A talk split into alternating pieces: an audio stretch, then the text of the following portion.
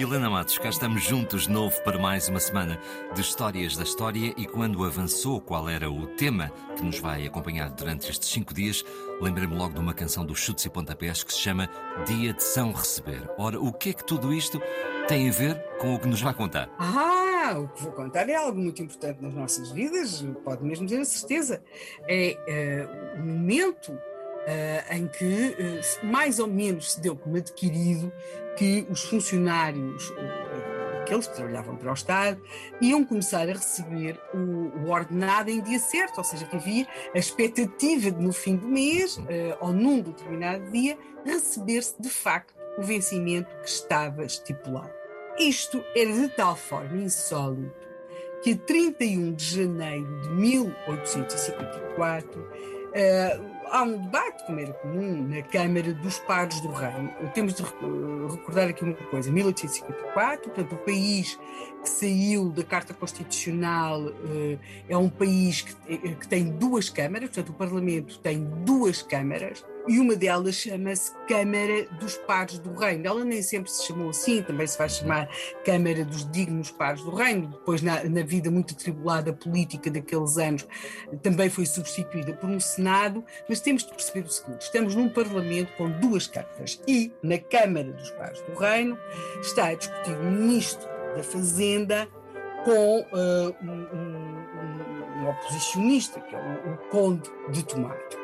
E, a dado momento, o ministro da Fazenda diz, dirigindo-se ao Conde de Tomar, o digno par, portanto, estamos na, na, na Câmara dos Pares do Reino, não é? O digno par diz com muita facilidade: o governo vive de uma fantasmagoria.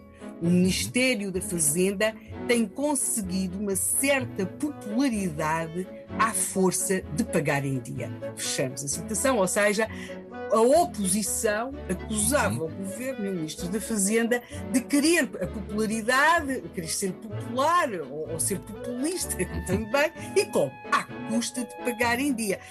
Temos aqui de rebobinar toda a nossa forma de pensar, porque para nós o pagar em dia os vencimentos é um, um adquirido, mas nesta época não era, e de tal forma não era que se podia acusar um ministro da Fazenda de querer ser popular e querendo ser popular punha-se a pagar em dia os vencimentos.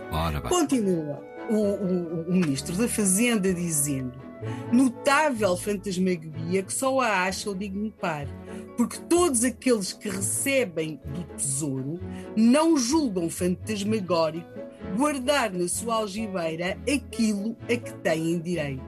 Bela fantasmagoria. Tomara eu tê-la sempre Tomara sempre que tenha direito a receber algum que ele venha fantasmagoricamente introduzir-se-me na algibeira. E assim terminava a sua intervenção o Ministro da Fazenda. Estamos a falar de Fontes Pereira de Melo, que era a época do Ministro da Fazenda, António Maria de Fontes Pereira de Melo, um homem que estamos. Eh, não há praticamente uma localidade em Portugal que não tenha uma rua, uma avenida intitulada Fontes Pereira de Melo.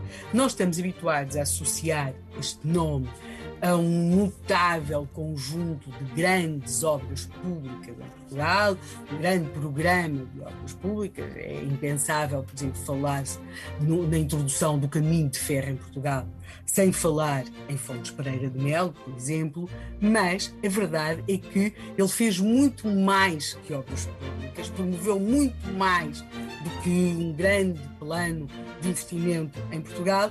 Ele também pôs o Estado português a funcionar de outro modo, por exemplo, pagando aos seus funcionários a tempo e horas. Portanto, nós hoje estamos aqui, vamos estar ao longo desta semana com a vida deste político português, Fontes Pereira de Melo, o homem que, entre outras e muito notáveis coisas, pôs os funcionários públicos portugueses a receber em dia certo. A pagar a tempo e horas. Eh, bem-vindo de volta, Fontes Pereira de Melo. Fazes muita falta. Exatamente. Fontes Pereira de Melo, e apenas para acrescentarmos, nasceu em Lisboa a 8 de setembro de 1819, morre também em Lisboa a 22 de janeiro de 1887. Vão ser 68 anos de uma vida que vamos procurar acompanhar aqui, porque, como se percebe, ele mais do que mereceu.